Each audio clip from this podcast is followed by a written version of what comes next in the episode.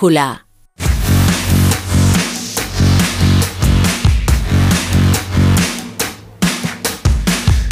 Las ocho y media, las siete y media en Canarias, comienza la brújula del Radio Estadio con Edu Pidal. ¿Qué tal, Edu? La Torre, día completito y jueves en el mundo del deporte. Bueno, ya se ha avanzado algo en la brújula. El registro de la Guardia Civil en las oficinas de la Federación, en los despachos del Comité Técnico de Árbitros, la imputación por cohecho al Fútbol Club Barcelona. Y estábamos leyendo ahora la última hora, va a tener más consecuencias las, la, la última hora precisamente. O sea, en el caso Negreira, el juez extiende la operación a la antigua cúpula arbitral y confisca documentos de Sánchez Arminio, que es el anterior presidente del CTA, y de todo su equipo. Ya veremos si con la porta al borde de la imputación se pronuncia o no el Barça, porque el juez del caso Negreira pide al Fútbol Club Barcelona la lista completa de presidentes entre 2001 y 2018. Lo contaba en la sexta Alfonso Pérez Medina, que esa ampliación de la imputación al delito de cohecho podría sortear la prescripción para el actual presidente del Fútbol Club de las Barcelona. consecuencias ¿eh? que puede Pero tenemos fútbol en directo. Está en directo la jornada 7 en Primera División y hay dos partidos. Así que si te parece, Está el líder, ¿no? Jugando. juega el Girona, líder Sí. de la liga, jugará el fin de semana. Celta a la vez y Granada Betis son los partidos de las 7 de la tarde. Pues vamos a ello. Venga.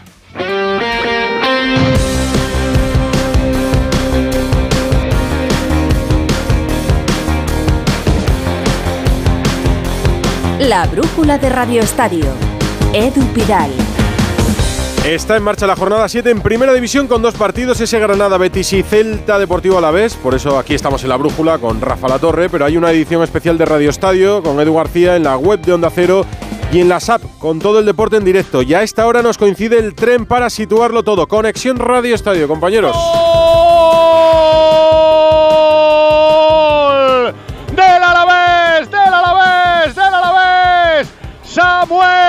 Omorodion! Marco Samu, estaba cantado, era cuestión de tiempo. Estaba muy, muy aculado atrás el Celta. Empujaba con todo el Alavés. Y ahora fue Javi López quien rompió por la línea de banda. Quien ganó por el lateral, línea de fondo puso el centro y entró a quemarropa Samu para mandar el balón al fondo de la portería y empatar el partido. Empata el Alavés, empata Samu para hacer justicia. Celta 1, Alavés 1. Digo que son las ocho y media, hemos pillado ese gol, estamos también atentos a lo que nos cuentan los compañeros de la brújula del deporte. Ahora sí.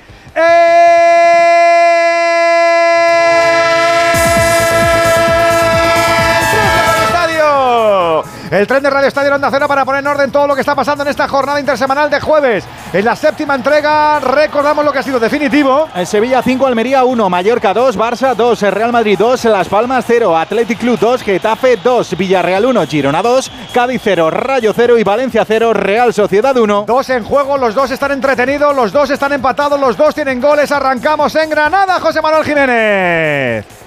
Estamos llegando al 28 de juego de la segunda parte en, las Car- en los Cármenes. Se marcó el debutante en Liga Santiago para el Betis. Empató para el Granada Lucas Boyé. Granada 1, Betis 1. Embalaídos estamos en el 31 de juego, 14 para el final. Celta de Vigo 1, Alavés 1. Esta séptima jornada va a concluir con el partido de las 9 y media. Osasuna, Atlético de Madrid. Tenemos Liga Española, también tenemos fútbol en la Serie A, Venegas. Han acabado los dos primeros partidos de la noche, han empatado a uno Frosinone y Fiorentina, goles de Nico González y de Sul, los dos argentinos han empatado a cero el Monza y el Bolonia y en menos de 10 minutos el último partido de la jornada 6 en la Serie A italiana va a jugar el Genoa de Josep Martínez contra la Roma de Mourinho y de Diego Llorente. Digo que además estamos con el baloncesto, con la segunda jornada de la Liga Endesa. ¿Cómo está lo del segundo cuarto en Badalona, Víctor?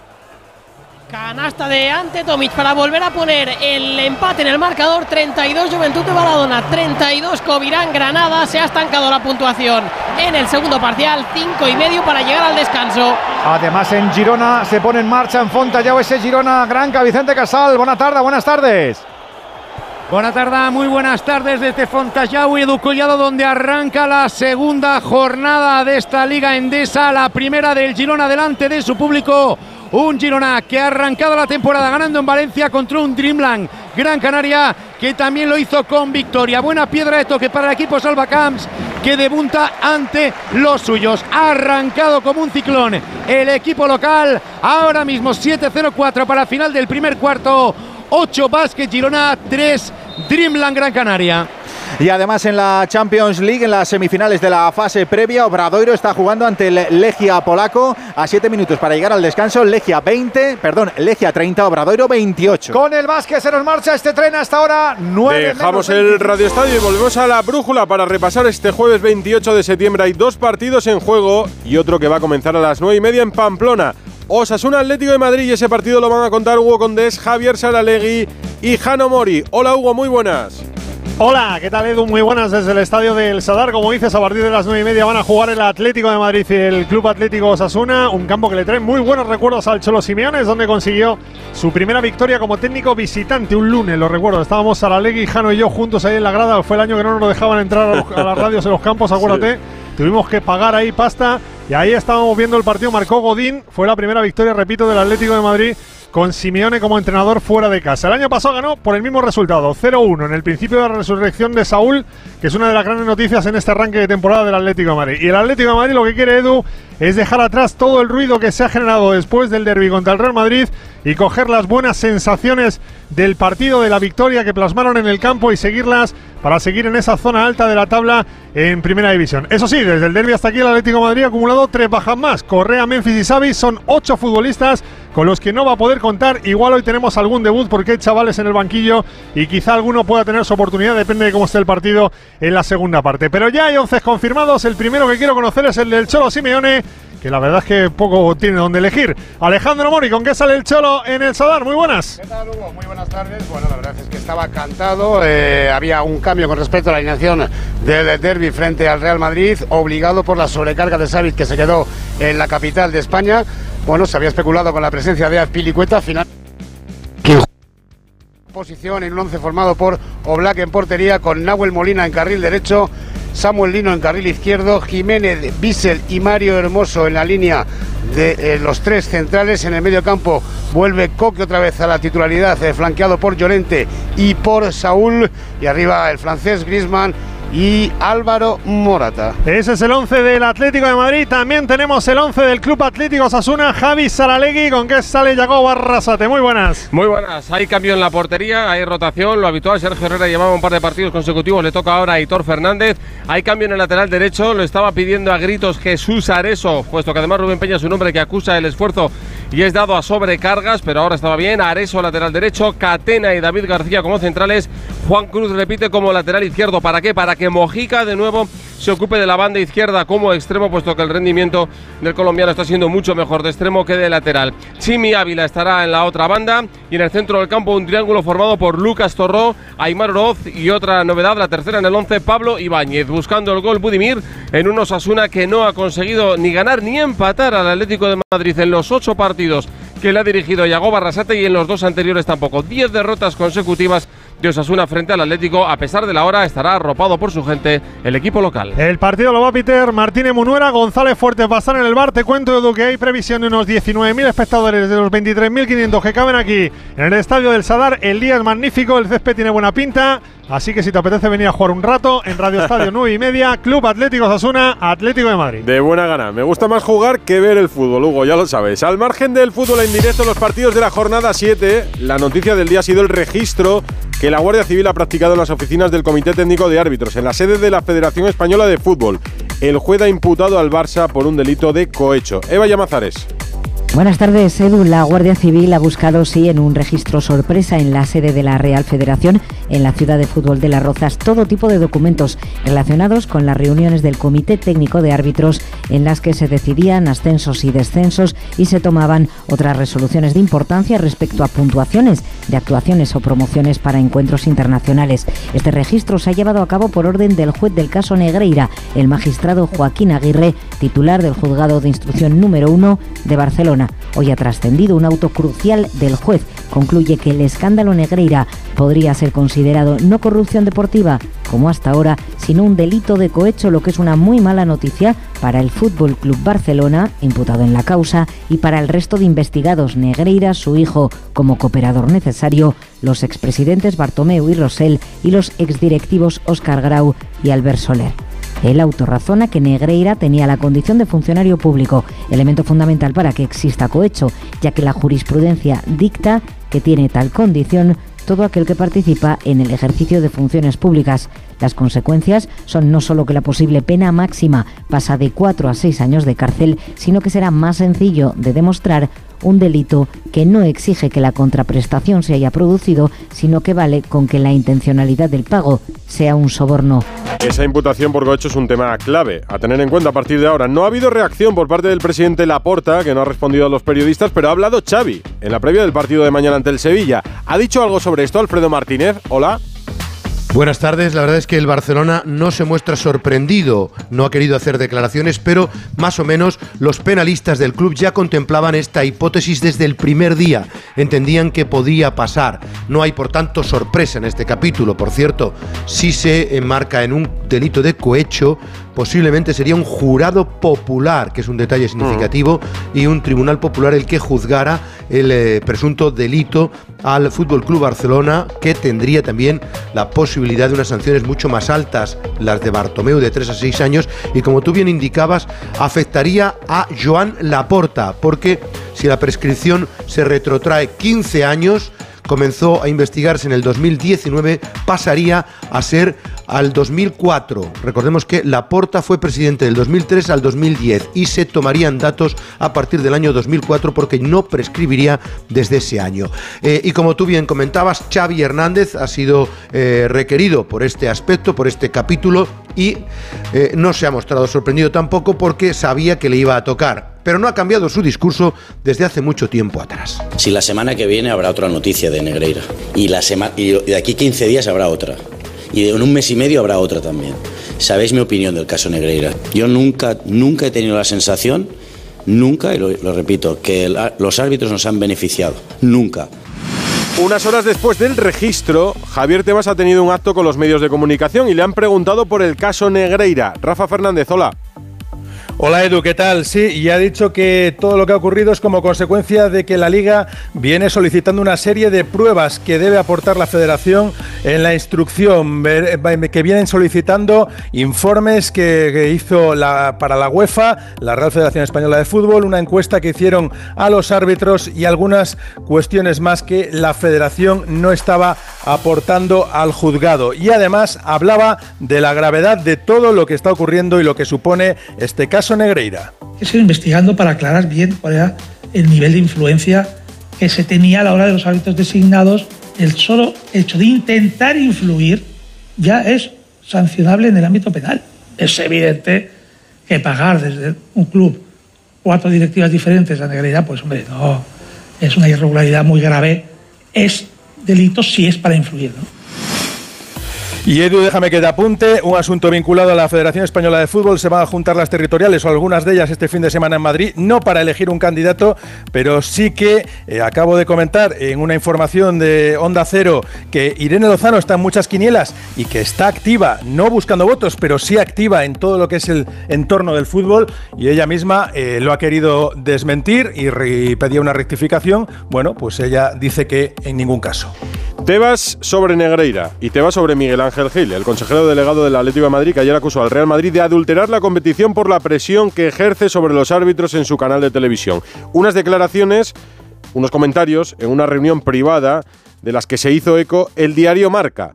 Pues a Tebas le han preguntado por las palabras de Gil. La palabra llegar a decir adulterar la competición habría, es bastante fuerte, ¿no? Yo no sé si yo creo que adulterar, yo no me atrevo a decir que adulteré la competición lo que sí digo claramente que lo que está haciendo Madrid Televisión no está dentro del free play deportivo que debe primar en la competición. Son reportajes previos que se hacen al colectivo arbitral, ¿no? Antes de pitar el partido, ¿no? Yo pude verlo, ¿no? Porque en el vídeo antes de ayer, brutal, increíble, escabroso, no sé, unos adjetivos ahí y ya y casi sacaron unas imágenes casi en blanco y negro porque ya se retrocedieron tanto. Yo creo que se está faltando como mínimo al fair play deportivo el servicio público que tiene que tener esa televisión. De ahí a adulterar la competición hay un trozo todavía. El Atlético de Madrid no ha desmentido esas palabras. Jano dejaba ayer muy claro en Radio Estadio Noche que su pensamiento y el del club Hugo Jano, y esto no cambia. Sí, tal cual. Eh, anoche te lo explicaba Edu Jano en, Radio Estadio Noche. Eh, son unas declaraciones, como decías, de ámbito privado que los compañeros de marca pues conocieron y que se decidieron a publicar. Y la realidad es que es lo que piensa el Atlético de Madrid, con lo cual ni hay comunicado desmentido, ni va a haber comunicado de absolutamente nada, porque lo que quiere el Atlético de Madrid es eh, que se acabe el ruido y que, y que venga el fútbol. Pero si me preguntas si es lo que piensa el Atlético de Madrid, te digo que sí, es lo que piensa el Atlético de Madrid. En el Real Madrid va a haber respuesta, ha molestado lo dicho por Gil, Alberto Pereiro. Hola Edu, ¿qué tal? Muy buenas. bueno, pues eh, ya te digo yo que no. Eh, no hay eh, ni sensación de que tenga que haberla, ni va a haber cambio en el modus operandi de los prepartidos con Real Madrid Televisión. por contestarte las dos cosas. O sea, el Madrid ni espera un comunicado del Atlético de Madrid diciendo que sí, que esas citas son suyas y que lo piensa, ni va a contestar a una publicación de un medio de comunicación. Lo ha hecho en otras ocasiones, lo comentamos ayer en el programa, pero no es el caso. Así como va a seguir eh, haciendo la previa y los posts de los partidos como antoje, porque para eso el, canal es del club y el club hace lo que le da la gana. Que esté bien o mal, eso es ya ven que es un día con mucha información y con mucha polémica. Te lo digo, te lo cuento. Te lo digo, cada año pago más por mi seguro. Te lo cuento. Yo me voy a la mutua. Vente a la mutua con cualquiera de tus seguros. Te bajamos su precio, sea cual sea. Llama al 91 555 5555. 91 555 5555. Te lo digo o te lo cuento. Vente a la mutua. Condiciones en mutua.es. Si millones de personas vienen a las oficinas de correos cada año, será por algo. Ingresar y retirar efectivo de tu cuenta bancaria en nuestras oficinas de forma fácil y segura es uno de esos algo. Descubre este y otros productos en las oficinas de correos y en visitcorreos.es. Si quieres ahorrar el doble, con Repsol lo tienes muy fácil. Paga con Wilet y consigue hasta 40 céntimos por litro en todos tus repostajes y hasta el 100% de tus recargas eléctricas. Ven a Repsol y multiplica por dos tu ahorro hasta el 15 de octubre. Esto es Conectar Energías. Más información en Repsol.es. Entonces con la alarma avisáis directamente a la policía. Sí, sí, si hay un peligro real avisamos al instante. Pero también vamos hablando con usted. En todo momento. Además, mire, aquí tiene un botón SOS para avisarnos de lo que sea. ¿De acuerdo? Y si hace falta enviamos a un vigilante a ver si está todo bien. Las veces que haga falta. Este verano protege tu hogar frente a robos y ocupaciones con la alarma de Securitas Direct. Llama ahora al 900-272-272. Ya está en marcha la cuarta edición de los reconocimientos Go ODS, una iniciativa del Pacto Mundial de Naciones Unidas y la Fundación Rafael del Pino para reconocer la innovación orientada a los objetivos de desarrollo sostenible. Si tienes un proyecto innovador que impulse estos objetivos, no dejes de inscribirte en reconocimientosgoods.com antes del 17 de octubre y consigue tu reconocimiento Go ODS con la colaboración de A3 Media. Mucho fútbol, mucha polémica y la película de Paco Reyes, como cada jueves en La Brújula, para resumirlo todo. The good. The bad. The ugly. Pues querido Edu, la jornada nos deja buenos, feos y malos según se mire y según quien lo mire. El bueno Michel, el entrenador del Girona, que ha llevado al conjunto Gironí a hacer historia y colocarlo por primera vez como líder de la liga y estrenará el liderato el sábado en Montilivi contra el Real Madrid, que tiene más buenos que feos y que malos. El feo Muriki, el jugador del Mallorca, pero porque lo dice su entrenador, el Vasco Aguirre, que en realidad lo único que quiere de él es que siga marcando como lo hizo ante el Fútbol Club Barcelona. Y malos, hombre, malos puede haber muchos. Por ejemplo, el malo.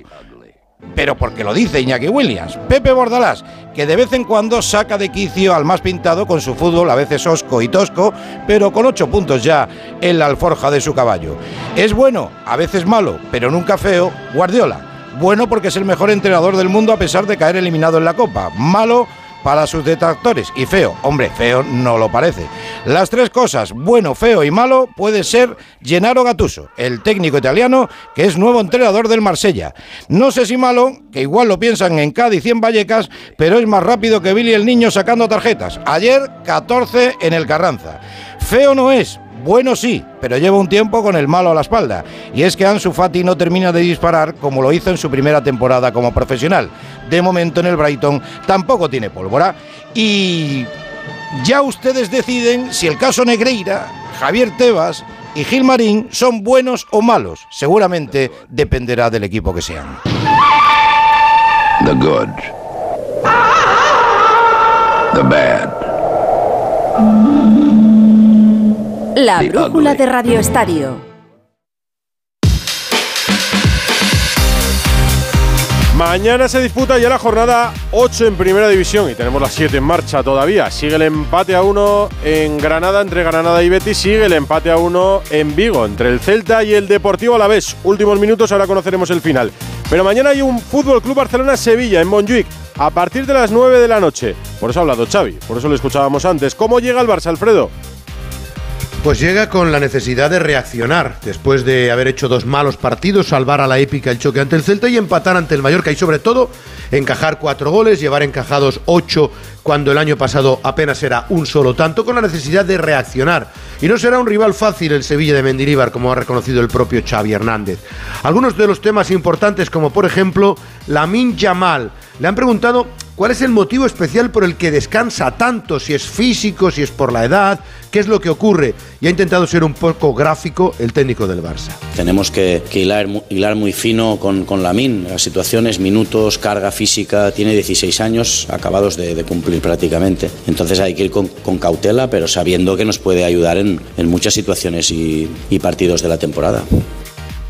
Ha destacado el mérito del Girona y ha convocado a 20 jugadores para el partido de mañana. Es la misma convocatoria de Mallorca. Vamos a ver las rotaciones que hay. Lógicamente yo creo que van a entrar algunos futbolistas que descansan el otro día, desde luego de inicio Lewandowski. Vamos a ver el lío en Montjuic. Ya sabes que mañana coinciden con el concierto de Sabina a la misma hora, a las 9 de la noche, el partido y el Palau Sant Jordi. Y por cierto, antes del comienzo del encuentro, homenaje a las campeonas del mundo de fútbol femenino que hasta ahora no se había podido hacer y sobre todo porque hay mayoría de barcelonistas en esa selección española. Es un buen plan. Sabina y el Barça a escasos metros en Lo la no montaña sé, de lo que no sé si en, si en el Palau Sant Jordi cuando marque un gol el Barça se oirá más al público que al propio Sabina. Alguno lo cantará, seguro. El Barça en Montjuic, el rival es el Sevilla de Mendilíbar con oxígeno tras la última victoria. Carlos Hidalgo, hola.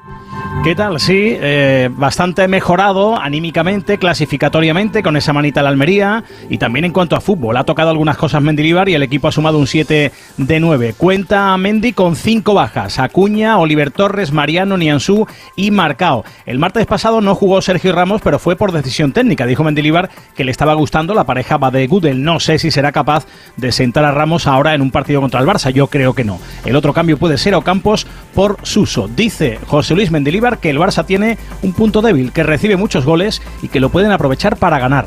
Están encajando goles, más goles que, que, por ejemplo la temporada pasada y bueno, eso te da un poco de el pensar que, que, que podemos generar, ¿no? Pero yo creo que estamos con la confianza y, y, el equipo y los jugadores creo que están bien como para ir con la mentalidad buena para poder ganar allí. El Sevilla no gana en liga en el campo de del Barça desde hace 21 años. Barça-Sevilla mañana a las 9, primer partido de la jornada 8 en Primera División. Antes nos contaba Pereiro la reacción en el Real Madrid de las declaraciones de Miguel Ángel Gil, pero Rafa La Torre está muy pendiente de si va a estar Vinicius ya en el once inicial, de si están ¿Quién está, Pereiro, en el Madrid? Bueno, mira, me voy a cascar eh, una como la de Paco Reyes ahora, el bueno, el feo y el malo. A ver. Eh, la buena eh, es que Rudiger no tiene nada. Eh, es verdad que esta mañana eh, ha entrenado con un vendaje compresivo en el gemelo, pero eh, va a jugar si no. El Madrid tenía un lío, claro, ¿eh? porque eh, la mala es que Álava mañana tiene que hacerse pruebas y tiene toda la pinta de que por esa lesión en el aductor entre 3 y 4 semanas de baja, así que el Madrid pierde dos de sus cuatro centrales. Ya no están habilitados, solo le quedan sanos Rudiger y Nacho Fernández. Serán los dos titulares. Mendy algún día puede jugar en esa posición, eh, como bien sabes. Y la fea es la de Ebrahim, porque eh, el otro día en el partido frente al Atlético de Madrid tuvo eh, un eh, problema en el hombro derecho, Mm. tiene una luxación y una fisura. Le infiltraron, ¿no? Y Para ayer jugar. jugó infiltrado. Eh, y tiene toda la pinta de que contra el Girona va a hacer más de lo mismo. A la pregunta de la Torre, Vinicius, en principio sí. Hoy me han dicho que estaba tieso. Porque después de estar prácticamente un mes fuera, eh, le ha costado eh, levantarse por la mañana solo por la tensión del partido. Ya sabes que. eh, y por no estar acostumbrado a este tipo de situaciones, un poquito tieso estaba, pero en principio está ya para volver. Que tenga otro partido más el banquillo puede ser, pero contra el Nápoles seguro que va a ser eh, titular. Eh, Ceballos ayer ya le vimos debutar esta temporada y a Arda Güler le falta un mesecito todavía El pobre, este, este lo que no tiene suerte, ni bueno, ni feo, ni malo, ninguno. Oye, Pereiro, pero yo ahora estoy preocupado por Brahim, ¿eh? O sea, no creas que. Yo es que estoy muy ilusionado con este jugador, tiene clase. Vamos a ver, el chaval es muy bueno. El chaval eh, ha tenido una conversación recientemente con Ancelotti, donde Ancelotti le ha explicado que no ha sido justo con él. Ya dijo en una sala de prensa hace poco que era de los perjudicados en este inicio de temporada, pero cada vez que sale lo hace muy bien. Pero es que fíjate si es mala suerte. El primer día Sí, que juegas un partido un poquito más, eh, más el titular de ayer, pues tienes un problema del hombro que como no te lo cuides, ya sabes que eso lo puedes acarrear luego mucho tiempo. Mala cosa. Y luego lo Arda Güler, ¿eh? que cuando empiezas con lesiones, además tan. Bueno, se le ha mirado seis tuertos, ¿no? Mala cosa. Ha habido casos anteriores. Que tenga suerte el chaval y que lo vean pronto. Gracias, Pereiro. Un beso a los dos, chao. El Getafe Athletic fue polémico. El final con la expulsión de Bordalás y la acusación de un insulto dirigido a él por Iñaki Williams. El Getafe ha emitido hoy un comunicado de protesta, Alberto Fernández.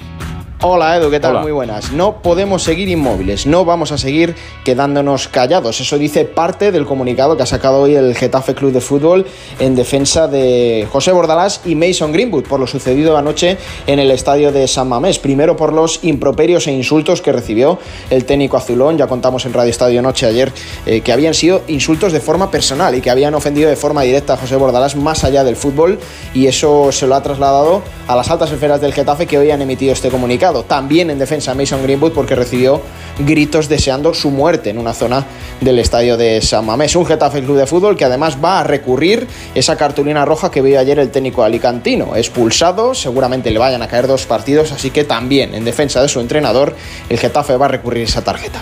El jugador Williams niega haber insultado a Bordalás. Gorka Citores, hola.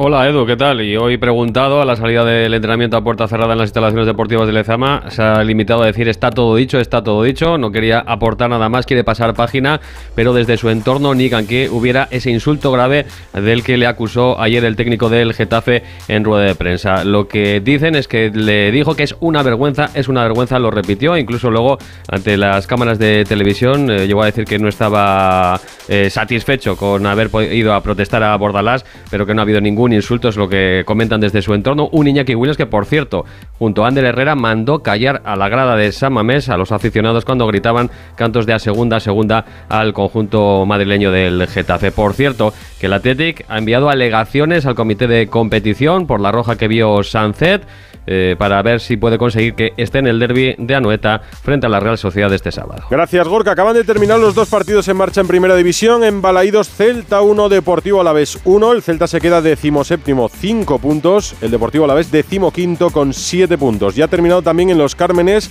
Granada 1, Betis 1. Granada decimonoveno, penúltimo con solo 4 puntos. El Betis es décimo con 9 puntos. Derrota del Valencia ayer, perdió ante la Real Sociedad en Mestalla. Pero buenas noticias hoy por la recuperación de Jesús Vázquez, Eduardo Esteve, Valencia.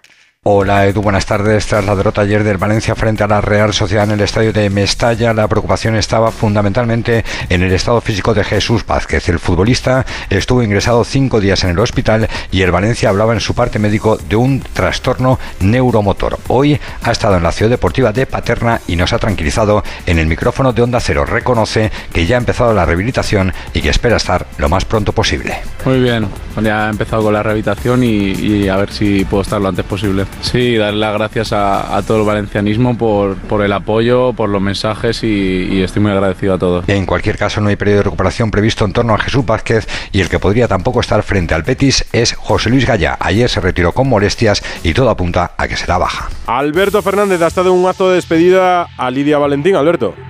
Pues Edu, hemos estado con Lidia Valentín, que hace justo una semana anunciaba su retirada del deporte de élite, porque ella sigue siendo deportista, y así lo hemos visto en la serie de capítulos que desde hoy mismo tiene todo el mundo ya en A3 Player para poder disfrutar de Lidia con varios deportistas jóvenes que se están formando, que son el futuro del deporte español en varias disciplinas, y cómo Lidia vive el día a día de ellos, y sobre todo teniendo en cuenta la nutrición, lo importante que es la alimentación, y por eso Patatas y Jolusa está presente en la de todos ellos. Escucha Lidia Valentín porque Lidia tiene futuro.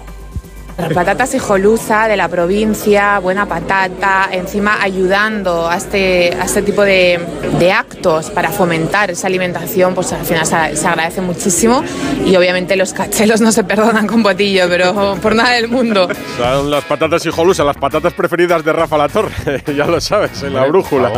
¿Qué nos queda por contar, Ana La página polideportiva comienzo con tenis porque mañana a la una y media de la tarde está previsto el debut de Carlos Alcaraz en el Master 1000 de Pekín. Será ante el alemán eh, Huffman y tenemos fin de semana de gol de Ryder Cup. Europa frente a Estados Unidos será en Roma y por supuesto con John Ram, el español, dentro del equipo europeo. Y a las nueve y media una cita en Pamplona. Osasuna Atlético de Madrid a las once y media vuelvo con Rocío Martínez para el deporte. Buena brújula, Rafa. Venga, Edu, Adiós. te escuchamos a las once y media, diez y media en Canarias. Radio Estadio, ¿eh?